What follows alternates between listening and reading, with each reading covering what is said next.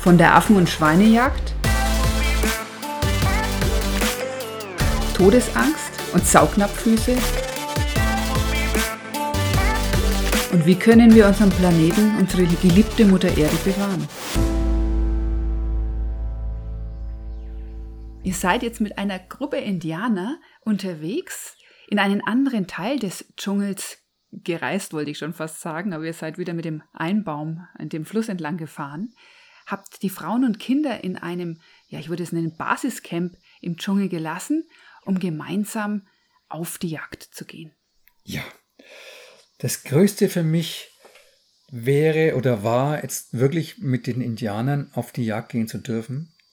Und das sollte sich verwirklichen. Aber nicht, weil du so gerne jagen gehst, sondern weil du so spannend findest, überhaupt, wie die dort leben, oder? Ja, ich wollte es, genau, ich wollte, ich wollte sehen, wie, wie, wie jagt ein Urvolk, ja. Wie machen das mit den archaischen Waffen, mit Speeren und, und Blasrohr. Äh, das ist, das kennt man ja nur aus Sagen und, und aus alten Filmen und ja, alten Geschichten. Wie Menschen da überhaupt überleben können. Also sehr hartes Leben da draußen, da drin, im Urwald drin, kann man sagen. Ja, also wir sind, wir haben also, wie du schon erwähnt hast, die, die, diese Familie zurückgelassen und sind dann mit diesen, mit der Jagdgruppe, also mit den Männern, wir waren so äh, zehn Männer, sind wir dann aufgebrochen ähm, in den Urwald. Die hatten ihre drei Meter langen Blasrohre über der Schulter. Also äh, tragen die dann, haben einen Köcher, dann einen Blasrohrpfeile, die haben einen Köcher drin und die sind mit Curare, also mit einem äh, Pflanzengift bestrichen. Und dann sind wir da losgelaufen und wir hatten ein Gewehr dabei. Also ein Gewehr hatten wir dabei. Das war das Gewehr auch vom Gallo. Der Gallo war ja unser, unser Übersetzer, Halbindianer. Und das ist der Hammer. Da gibt es dann so, so kleine Pfade, die du gar nicht siehst als Laie. Das sind aber Pfade, das sind deren Jagdpfade, also Jagdtrips. Äh, eher auf ihren Jagdtrips haben sie so kleine Pfade, die sie, die sie verfolgen. Und da ist ein Geschnatter gewesen und ein haben sich unterhalten. Denken wir, wie wollen denn die da jetzt Tiere finden, wenn die so laut sind? Und dann haben aber anscheinend den Urwald beobachtet und auf einmal, schlagartig, sind die losgerannt. Wie die Irren. Und zwar in alle Richtungen. Und der Gerald ist irgendwo ad hoc, also mein Freund Gerald war ja dabei, der ist ad hoc irgendwo in der Gruppe hinterher und da war der Gerald weg und ich, oh, ich habe noch zwei, zwei Indios-Szenen äh, und denen bin ich dann... Einfach ich, mal hinterher, vorsichtshalber. Nee, ich, sonst wäre ich da allein stehen, stehen geblieben mit dem Urwald. Ja, die waren alle weg und ich bin den zwei hinterher. Jetzt, jetzt war ich zu dem, ich bin ja immer noch fit, aber zu dem Zeitpunkt war ich extremst fit. Kannst vergessen, die Fitness, ja. Die sind losgerannt, die zwei Jungs. Barfuß? Ja klar, nackt. Die Kom haben wahrscheinlich Saugnapffüße, oder? Ja, sie sind komplett, kann man sagen, komplett nackt. Und ich hatte Schuhe an, Gott sei Dank, weil ich. Aber ist doch glitschig, oder? Ja, und dann sind die also. Ähm, ich habe also knapp Schritt halten können und dann kam man so eine kleine, ja, ein kleiner Fluss oder äh, Rinnsal mehr oder weniger. Und da war ein, ein, Baumstamm drüber und da sind die einfach über den Baumstamm, das ist so zehn Meter lang, sind wir zack drüber gerannt. Und ich denke, oh, was mache ich denn jetzt? Und dann bin ich auf diesen Baumstamm drauf und nach drei, vier Schritten ausgerutscht und es total glitschig ist, wie du schon gesagt hast, total glitschig von diesem ständigen Regen und dieser, in so einem Urwald ist ja da dauernd nass und feucht und regnet doch dauernd immer wieder und, und ich bin dann ausgerutscht und runtergefallen, vielleicht so nicht tief, anderthalb Meter in den Dreck rein. Und, und die hatten wieder was zu lachen, oder? Nee, Haben sie es gar nicht mitgekriegt? Nee, die sind einfach weitergerannt. Und ah, ich, da war dann diesmal keine Zeit zum Nee, die haben nicht gelacht, weil ich habe ja in dem vorhergehenden schon erzählt, in der vorhergehenden Geschichte, dass die Indianer oftmals sehr, also irgendwas, was einem passiert, sehr lustig finden. Aber in dem Fall war das gar nicht lustig, weil die waren einfach weg und die haben gar nicht gemerkt, dass ich da hinten vom Baumstamm runterfall. Und dann waren die weg und dann war ich alleine mitten im Urwald. Ohne Navigationssystem, was damals eh noch nicht gab, also ohne irgendwas. Und ich 87 hab, war das. Ja, und ich habe die auch nicht mehr gehört und dann habe ich tierisch erschrocken. Ja, also und unten war alles morastig. Ich bin ein bisschen in den Knien im, im Matsch gewesen, hab dann, bin dann aufs Ufer rauf, hab mich, bin raufgekrabbelt und, äh, und dann auf diesen kleinen Pfad gewesen. Und kaum war ich auf dem Pfad, kamen die mir wild gestikulierend wieder entgegen. Der Wahnsinn. Meine Bände haben geknackst, dass alles zu spät ist. Voll geknackt.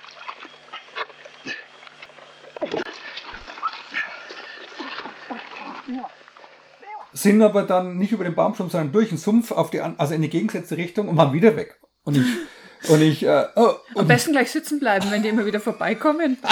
ich, ich bin dann also, bin dann wieder durch den Matsch durch, durchge, durchgematscht, mehr oder weniger. Also So, so, sau, wie so saug, saugt ja so ganz grauslich, diese, dieser Lehmboden, dieser Nasse. Und wie ich auf der anderen Seite wieder angekommen bin, kam die mir wieder entgegen. Ja, was haben die denn gejagt? Die haben Affen gejagt. Und die, die haben sich in den Bäumen geschwungen. Und die Affen waren oben in den Bäumen, logischerweise so. sind oben vom Baumwipfel zu Baumwipfel und die haben da nach oben geguckt und sind halt immer hier und her gerannt. Und du hast es anfänglich gar nicht gesehen. Nee, ich bin immer den Jungs hinterher, weil ich habe, ich habe die Affen gar nicht gesehen. Ich habe dann die immer noch nicht gesehen, die Affen. Aber ich habe es dann später mitbekommen. Naja, und dann ist es mir passiert, äh, dass ich, ähm, also dann bin ich dann hinterher gerannt und dann muss man sich vorstellen, ich hatte anfänglich nicht Bedenken, dass da wegen Schlangen, dass ich geguckt habe, dass mich da keine Schlange beißt. Zum Schluss hatte ich bloß noch das eine im Kopf, dem dran, dran zu bleiben, ja, also an den Indianern, an den Indianern dran zu bleiben. Und dann ging's, haben mir die Dornen in die Arme reingejagt und in die Füße und Schlangen, es war alles scheißegal, Hauptsache ich bleibe an den Indianern dran. Und dann haben die also äh, mit die Blasrohre angesetzt, dann war, habe ich das auch gesehen, sind dann stehen geblieben, Blasrohre angesetzt und dann machen die so einen äh, tiefen, also mit, mit Druck hauen die den, den, den, diesen Pfeil raus und die können auf 20, 30 Meter einen Affen oben im Baumwipfel in den Kopf schießen. Und dann hat es nicht lange gedauert, bis so ein Affe mit riesen Getröne auf den Boden fällt. Die sind entsetzlich traurig, oder? Ja. Und die, haben, die leben ja teilweise noch, weil die Furchtbar. erwischt dann das Curare und dann ähm, haben die einen Pfeil im, im Körper und der Pfeil hat eine, das sind ganz dünne Pfeile, die haben vielleicht so zwei, drei Millimeter Durchmesser und sind so ungefähr 30 Zentimeter lang. Hinten ist so ein kleiner, so eine Art wie Baumwolle ist da dran, so ein kleiner Büschel. Das ist so die Kompression im Blasrohr. Also da kommt dieser Pfeil ins Blasrohr rein und dann hauen die das Ding raus.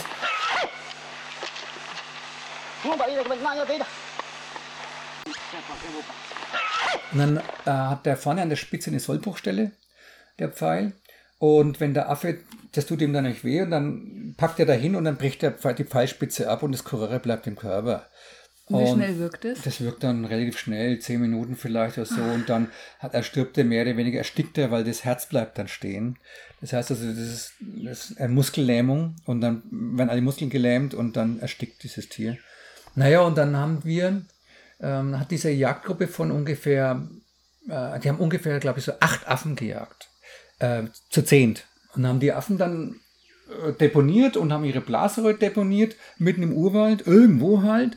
Und die haben natürlich eine andere Orientierung als wir. Und ich denke mal, wie wollen die denn das jemals wiederfinden? Und was machen wir jetzt? Und dann hat der Gallo gesagt, also wir waren damit alle zusammen, ähm, wir, wir jagen jetzt Schweine. Es gibt nämlich Wildschweine im, im südamerikanischen Urwald. Und dann haben sie gesagt, okay. Und diesmal war, und dann war ich bei einem Treibertrupp dabei. Es gab also einen Jagdtrupp und einen Treibertrupp. Also der Treibertrupp treibt diese Tiere und der Jagdtrupp ähm, jagt sie halt dann, ja.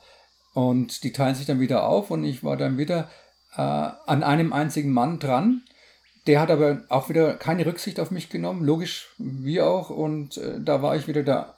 Anderen waren irgendwo und ich war wieder alleine, weil jeder irgendwo rumgerannt ist. Und dann bin ich dem so panisch hinterhergehetzt und der ist, und dann plötzlich bin ich auf den draufgelaufen. Das heißt, er ist stehen geblieben und ich bin voll auf den draufgeknallt. Mm, Und dann hat er mir gezeigt, ich soll ganz ruhig sein und hat mit, mit dem Finger nach vorne gezeigt. Und ich sehe dann vor mir, äh, wie sie in den Büschen, wie die Büsche so wackeln und plötzlich riecht es ganz massiv nach Schwein, weil dieser Urwald das Dach den Geruch auch in, innen drin hält, wie ein Haus. Und da- dann rasen plötzlich eine ganze Horde Schweine auf uns zu. Wildschweine. Und der ganze Boden fängt das Dröhnen an. Das heißt also, wir waren ja die äh, Treiber und die Jäger kamen von der anderen Seite und haben also sind den Schweinen hinterhergerannt und, ähm, und dann sind die Schweine auf uns zugelaufen. Jetzt muss man sich vorstellen, Wildschweine, ein einzelnes Wildschwein ist schon gefährlich, aber eine ganze Horde Wildschweine, wenn du da stehst mit dem Urwald, die äh, rennen dich über den Haufen und du bist äh, tot. Ja. Und da habe ich dann also echt äh, Todesangst gehabt. Und naja, und dann nimmt, schnappt der Krieger seinen, seinen langen Pfeil, das sind auch so lange Pfeile, vielleicht so zweieinhalb Meter lange Pfeile, und schleudert den auf eine dieser Schweine, ähm, die ähm, auf uns zu rasen, und plötzlich ertönt ein Schuss hinter uns. Und da sind die Schweine, die Schweinehorde so erschrocken, dass die sich aufgeteilt haben, ja, und äh, um uns außen rumgelaufen sind. Das war also unsere Rettung. Das heißt also, ähm, wir haben Glück gehabt. Und dann hatten die also ein Schwein gejagt und das auch getötet. Die anderen sind davon gekommen, die anderen Schweine. Und dann haben wir uns getroffen, also alle Jäger, und der Gerald, der Gallo und ich und die Jäger fangen dann an zu erzählen. Und jeder erzählt seine Jagdstory aus seiner eigenen Sicht. Das ist dann wieder ein Riesenpalaver. Und ein, ein ist da trotzdem auch viel Zeichensprache, dass die da viel gestikulieren? Ja, dabei? die gestikulieren mit Hand, mit Hand und Füßen und, und sind ganz laut und, und lachen und ganz ernst wiederum. Und, und, und der Gallo hat gesagt, die erzählen jetzt die Geschichte, was jeder Einzelne aus seiner Perspektive erlebt hat. Und so ein Jagdtrupp oder so ein Jagdtrip ist ja auch immer mm, mit einer gewissen Gefahr verbunden, auch Ja, für die kann, Krieger. Das kann natürlich ausgehen, so wie sich Na das klar, anhört. auf jeden Fall. Und was ich jetzt da auch ja mein zu verstehen ist, die leben ja wirklich davon. Also die müssen irgendwas jagen, um zu überleben, oder haben die auch noch eine Versorgung von außen? Nee, da gibt es keine Versorgung von außen. Die, die leben nur von, von Pflanzen, von Fischen, also wie Piranhas zum Beispiel, von Alligatoren, die, sie- die es in den Flüssen gibt. Und also auch von der Jagd am Land, also wie den Schweinen und Tapiren und Affen. Und in dem Fall hatten wir eben diese acht Affen und das eine Wildschwein. Und mit, also reiche Beute, manchmal kommen die auch zurück und haben gar nichts. Also gar nichts. Und die Affen hattet ihr ja versteckt. Und die finden die wieder. Und das fand ich phänomenal. Also die haben die wieder gefunden, die Affen. Und dann sind wir zu dieser, zu der Familie zurück, die eben am, am Ufer war. Und es war auch ein tolles Willkommen. Und alle haben sich gefreut. Und zu diesen, die nächsten Tage musste keiner hungern, weil oftmals haben sie auch nicht viel zu essen. Also das Leben im Urwald ist hoch anstrengend und es ist nicht romantisch. Ist nicht so, dass wir hier in den Supermarkt fahren oder auf den Markt oder zum Biobauern und mal sagen, dies oder jenes möchten wir gerne haben und kommen dann mit dem Jagderfolg nach Hause auf dem Fahrrad oder mit dem Auto gefahren, im Idealfall zu Fuß. Hm. Sondern da ist es wirklich ein Fest, wenn die Menschen was nach Hause bringen. Das ist ein Fest, ja. Naja, und dann sind wir wieder in, in ihre Hütte gefahren und dann wird halt ähm, das Wildschwein sofort zerlegt und das wird dann am Feuer gemacht und es ist dann total verkohlt. Also es ist, äh, ist einfach schwarz außenrum. Das, die haben ja keinen Ofen und nichts. Und wir haben dann noch ein paar Tage dort verbracht und mussten dann äh, den Stamm verlassen, mussten wieder rausfahren aus dem Urwald.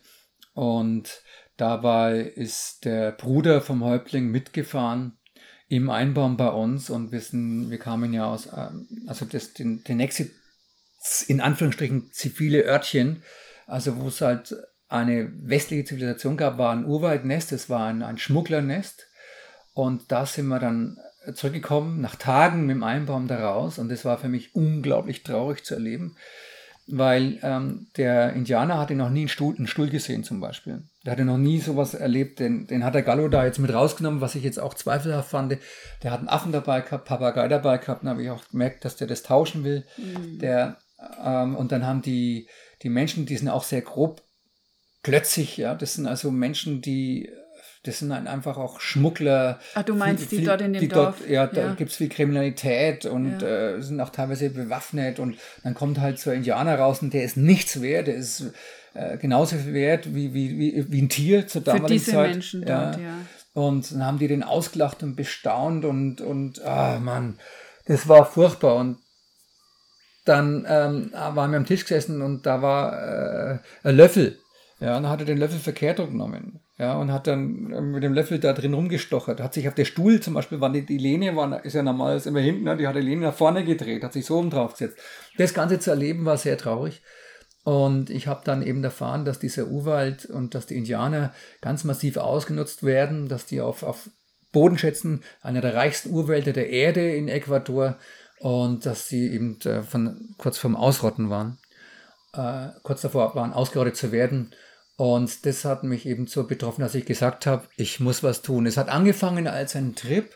Ich wollte einfach mal sowas zu erleben, eine Expedition machen und dann hat sich mein komplettes Denken verändert. Und ich habe mich ab diesem Zeitpunkt, wie ich zu Hause war, eingesetzt für Urvölker, für Indianer, habe angefangen mit meinem ersten Fernsehinterview, erste Radiointerviews und habe dann gelesen über die Bedrohungen, über die, Missiona über die Missionierung der Indianer und kam dann teilweise so furchtbar schlecht drauf dabei, weil Dinge passieren, die ich jetzt nicht erwähnen möchte.